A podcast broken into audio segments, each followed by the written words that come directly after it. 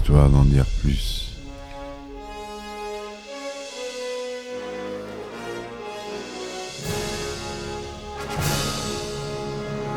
Eh ben attendez, on est en France Allez, cul sec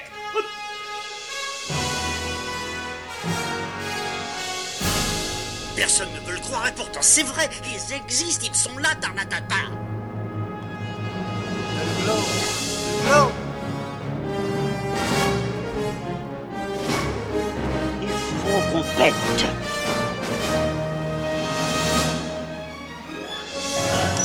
Voyons, circuit branché, convecteur temporel temporisé. Bonjour, bienvenue sur Histoire d'en dire plus. Aujourd'hui, on continue avec la bio de notre ami John Carpenter qu'on a commencé hier. Euh, voilà.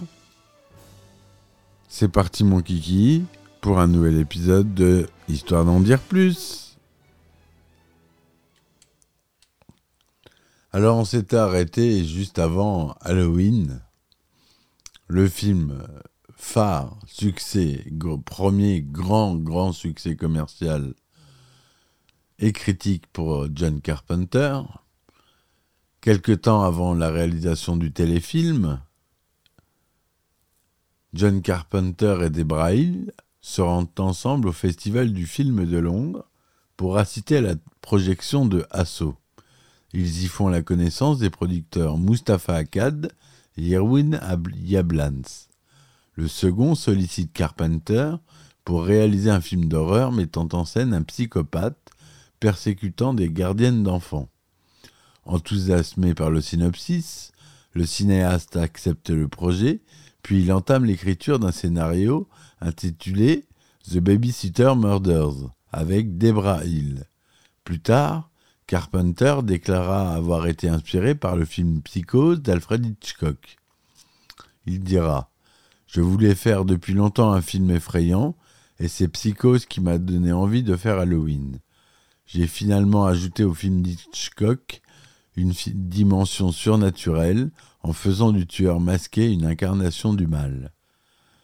Tandis qu'Akkad avance la somme des 325 000 dollars pour la production du film, Carpenter rebaptise ce dernier Halloween, après une suggestion de Yablans, lequel souhaitait que l'action se déroule la nuit du 31 octobre.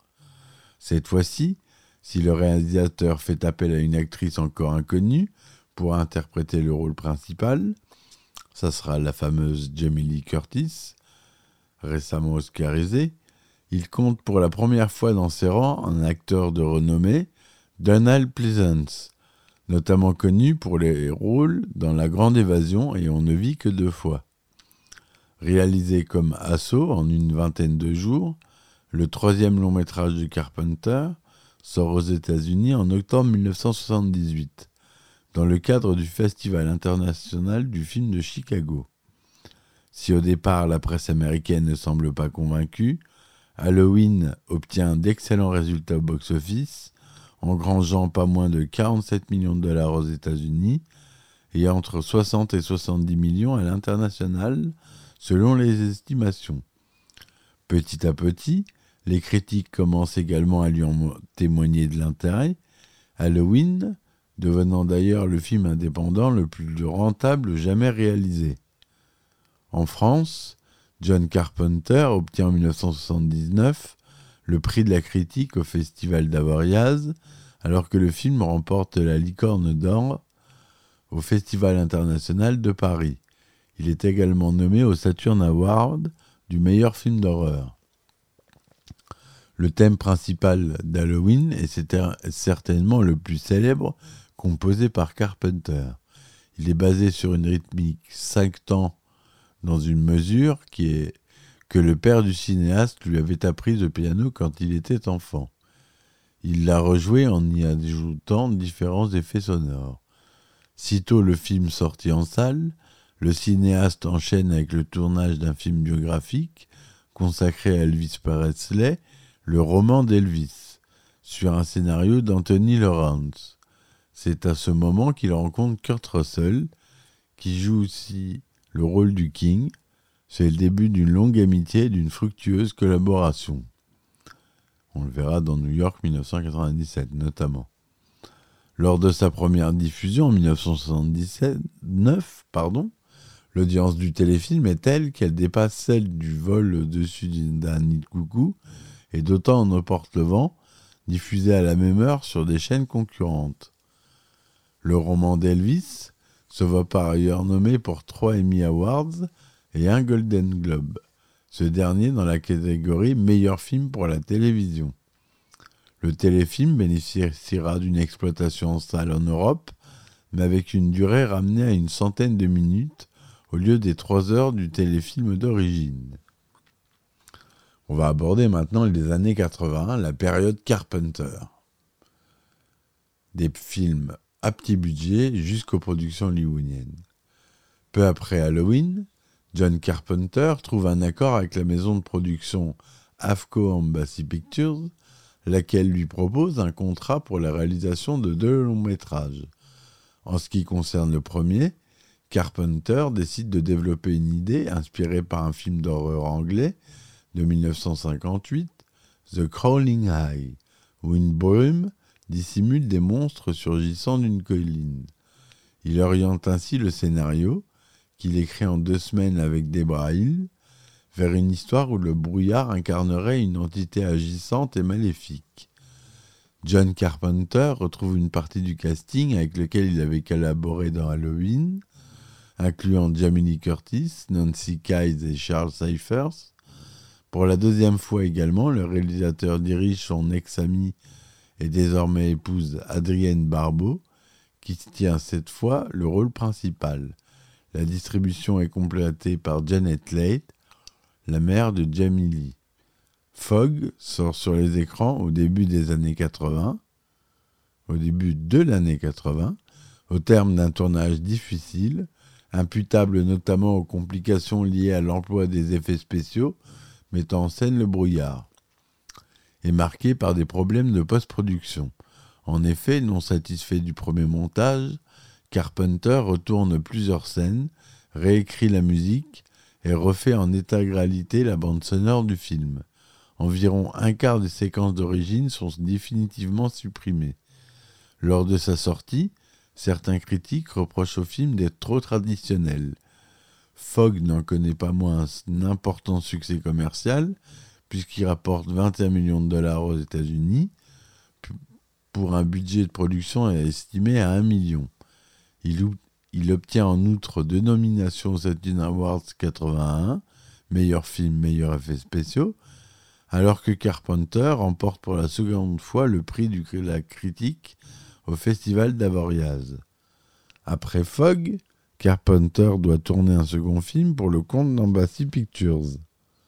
Dans un premier temps, il prévoit d'adapter le dernier scénario sur lequel il a travaillé, qui est intitulé The Philadelphia Experiment. Cependant, n'arrivant pas à l'achever, le cinéaste propose au président de la société de production, Robert Rem, un autre script qu'il avait écrit en 1974, New York 1997. Carpenter raconte que cette même année, aucun studio n'en avait voulu car il était considéré comme étant trop violent, trop effrayant, trop bizarre. L'histoire tourne autour de Snake Plissken, comme on a pu le voir. Je vous invite à écouter le podcast sur ce film. Un prisonnier envoyé en mission de sauvetage sur une île de Manhattan, transformé en gigantesque pénitencier. Convaincu par le potentiel du scénario, Robert Merhem donne son aval et alloue à Carpenter un budget de 6 millions de dollars. Le rôle de Snake Plissken est confié à Kurt Russell, lequel joue donc pour la deuxième fois sous la direction de John Carpenter. Adrienne Barbeau fait également partie de la distribution, tout comme Donald Pleasance, auquel s'ajoutent Lee Van Cleef, Ernest Borgnine et Isaac Hayes. Pour la première fois de sa carrière, Carpenter collabore donc avec des acteurs expérimentés et connus du grand public, ce qui est notamment le cas de Van Cleef, lequel n'est autre que la brute dans le film de Sergio Neon, Le bon, la brute et le truand. New York 1997 est un succès critique et financier. Il rapporte 25 millions de dollars de recettes aux États-Unis et cumule plus d'un million d'entrées en France, permettant à Carpenter de réaliser son meilleur score dans l'Hexagone. Le film obtient également quatre nominations aux Saturn Awards. En 82, Carpenter écrit en collaboration avec Deborah Hill le scénario de Halloween 2, la suite de Halloween, la nuit des Basques. Logiquement pressenti pour réaliser cette suite, le cinéaste décline l'offre, affirmant qu'il a déjà fait le film une fois et qu'il ne souhaite pas le faire à nouveau. Carpenter tient néanmoins à s'assurer du succès de l'entreprise, car il officie en tant que producteur. Il compose à nouveau la bande originale et confie la réalisation à un metteur en scène qu'il estime prometteur, Rick Rosenthal.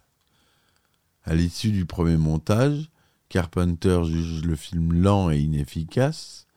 La, la société chargée de la production, Universal, partage le même avis. Le cinéaste décide donc à contre-coeur de tourner lui-même quelques scènes additionnelles et de remonter le film afin de le rendre plus dynamique. La notoriété grandissante de Carpenter lui permettra ensuite d'obtenir des mêmes studios Universal les fonds nécessaires à la réalisation de son prochain film, The Thing. Tiré de la nouvelle bête d'un autre monde, Who's Got There, de John W. Campbell, figurant dans le recueil Le ciel est mort, The Thing est un remake du film du même nom, La chose d'un autre monde, réalisé en 1951 par Christian Nibi et Howard Hawks. Des scientifiques américains découvrent puis sont attaqués par une chose extraterrestre capable d'imiter toute forme de vie. Au niveau du casting, la distribution est exclusivement masculine, incluant une nouvelle fois Kurt Russell dans le rôle principal. Ce film marque un tournant dans la carrière de Carpenter, puisque pour la première fois depuis ses débuts, il tourne avec un budget proche des standards de Hollywood, près de 15 millions de dollars. Le cinéaste cède sa place de poste de compositeur, laissé à Ennio Morricone, alors que les effets spéciaux sont l'œuvre de Rob Bottin, lequel avait déjà travaillé avec Carpenter sur Fog. Sorti à l'été 1982, The Thing est très mal accueilli par la critique et les spectateurs.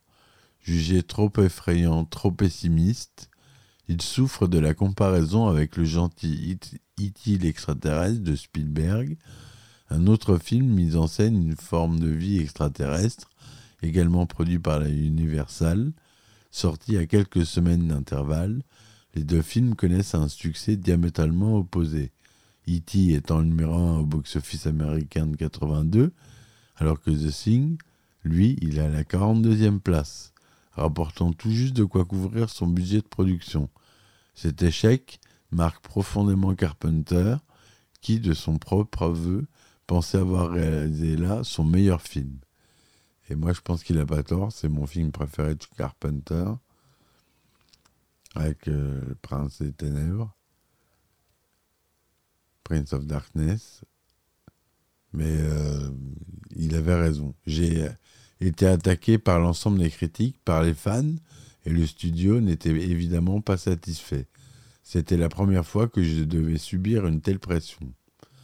The Thing obtiendra la reconnaissance du public bien plus tard, lors de sa sortie sous support VHS, puis DVD et Blu-ray, etc. Aujourd'hui, il est considéré comme un film d'horreur culte, comme le chef-d'œuvre de John Carpenter. Si l'échec de The Thing n'entache pas la réputation de Carpenter au sein des studios, le cinéaste emporte encore les stigmates l'année suivante lorsqu'il se voit confier la réalisation de Christine, un film qu'il tournera, tournera confesse-t-il, sans conviction, adapté du roman homonyme de Stephen King. Le projet est financé par Columbia Pictures pour la somme de 10 millions de dollars.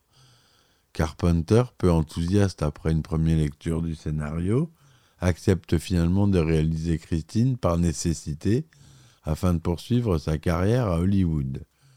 Carpenter suit la trame globale du livre, en omettant toutefois un élément important, la présence du propriétaire original sur la banquette arrière de la Plymouth Fury.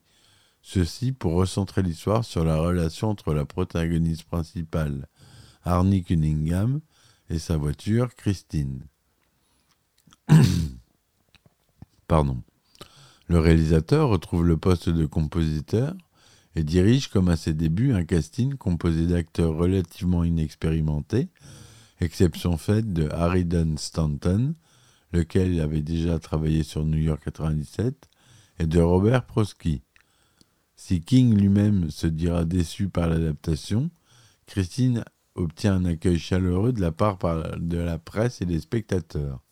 Le film enregistre également de bons résultats au box-office national, alors qu'il cumule près d'un million d'entrées en France, correspondant aux meilleurs chiffres réalisés par Carpenters dans le pays, après New York 97. Par ailleurs, Christine est nommée au prix du meilleur film d'horreur aux Saturn Awards, Carpenter décrochant lui-même une nomination au Grand Prix du Festival d'Avoriaz. Aujourd'hui, le film est souvent cité comme l'une des meilleures adaptations cinématographiques de l'œuvre de Stephen King. Un an plus tard, Carpenter s'associe de nouveau avec Columbia Pictures, la société souhaitant concrétiser un projet en gestation depuis plusieurs années. À l'origine, deux scripts traitant de la visite d'un alien sur Terre avaient été développés au sein du studio mais Columbia refusait de financer les deux. Aussi avait-elle choisi Starman, laissant le second à une société concurrente, Universal Pictures. Jeff Bridges y interprète le rôle d'un extraterrestre qui s'échoue sur Terre et qui prend l'apparence du mari défunt d'une jeune veuve, joué par Karen Allen. Produit par Michael Douglas, Starman Starman est une œuvre singulière dans la filmographie de John Carpenter. Un film qui s'apparente davantage à un road movie romantique plutôt qu'à un vrai film de science-fiction, en contraste total avec ses précédents longs métrages. En conflit avec Hollywood depuis l'échec de The Thing, le cinéaste déclare avoir tourné ce film en guise d'excuse au studio. Starman était une sorte de mea culpa, c'était comme si je me disais vous voyez que je suis aussi capable de faire un joli film romantique. Carpenter le considère d'ailleurs comme son film le plus hollywoodien, une sorte dit-il extraterrestre adulte. Il sort en salle en 84. Le succès est davantage critique que commercial.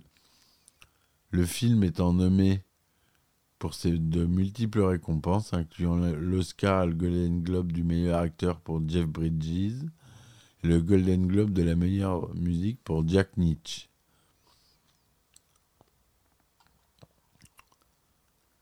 Voilà, on va s'arrêter là pour aujourd'hui. On viendra à ces films indépendants et au début des années 90 dans le prochain épisode sur John Carpenter. J'espère que celui-ci vous aura plu. Merci de m'avoir écouté. N'oubliez pas de me supporter sur mes différentes plateformes Ulule, Patreon, Tipeee. Tipeee, faut taper Radio Bourges parce que je suis aussi une web radio et le podcast est rattaché à la radio. Donc si vous faites des dons euh, pour le podcast, vous pouvez les faire sur Tipeee en tapant Radio Bourges. Je vous mets les liens en description. Je vous remercie. Je vous dis à très vite. Et ciao ciao Histoire d'en dire plus.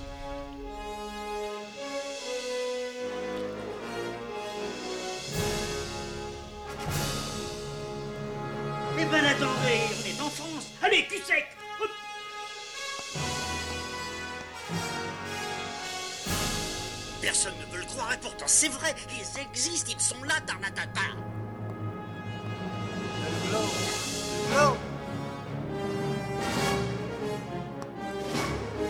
Il faut qu'on.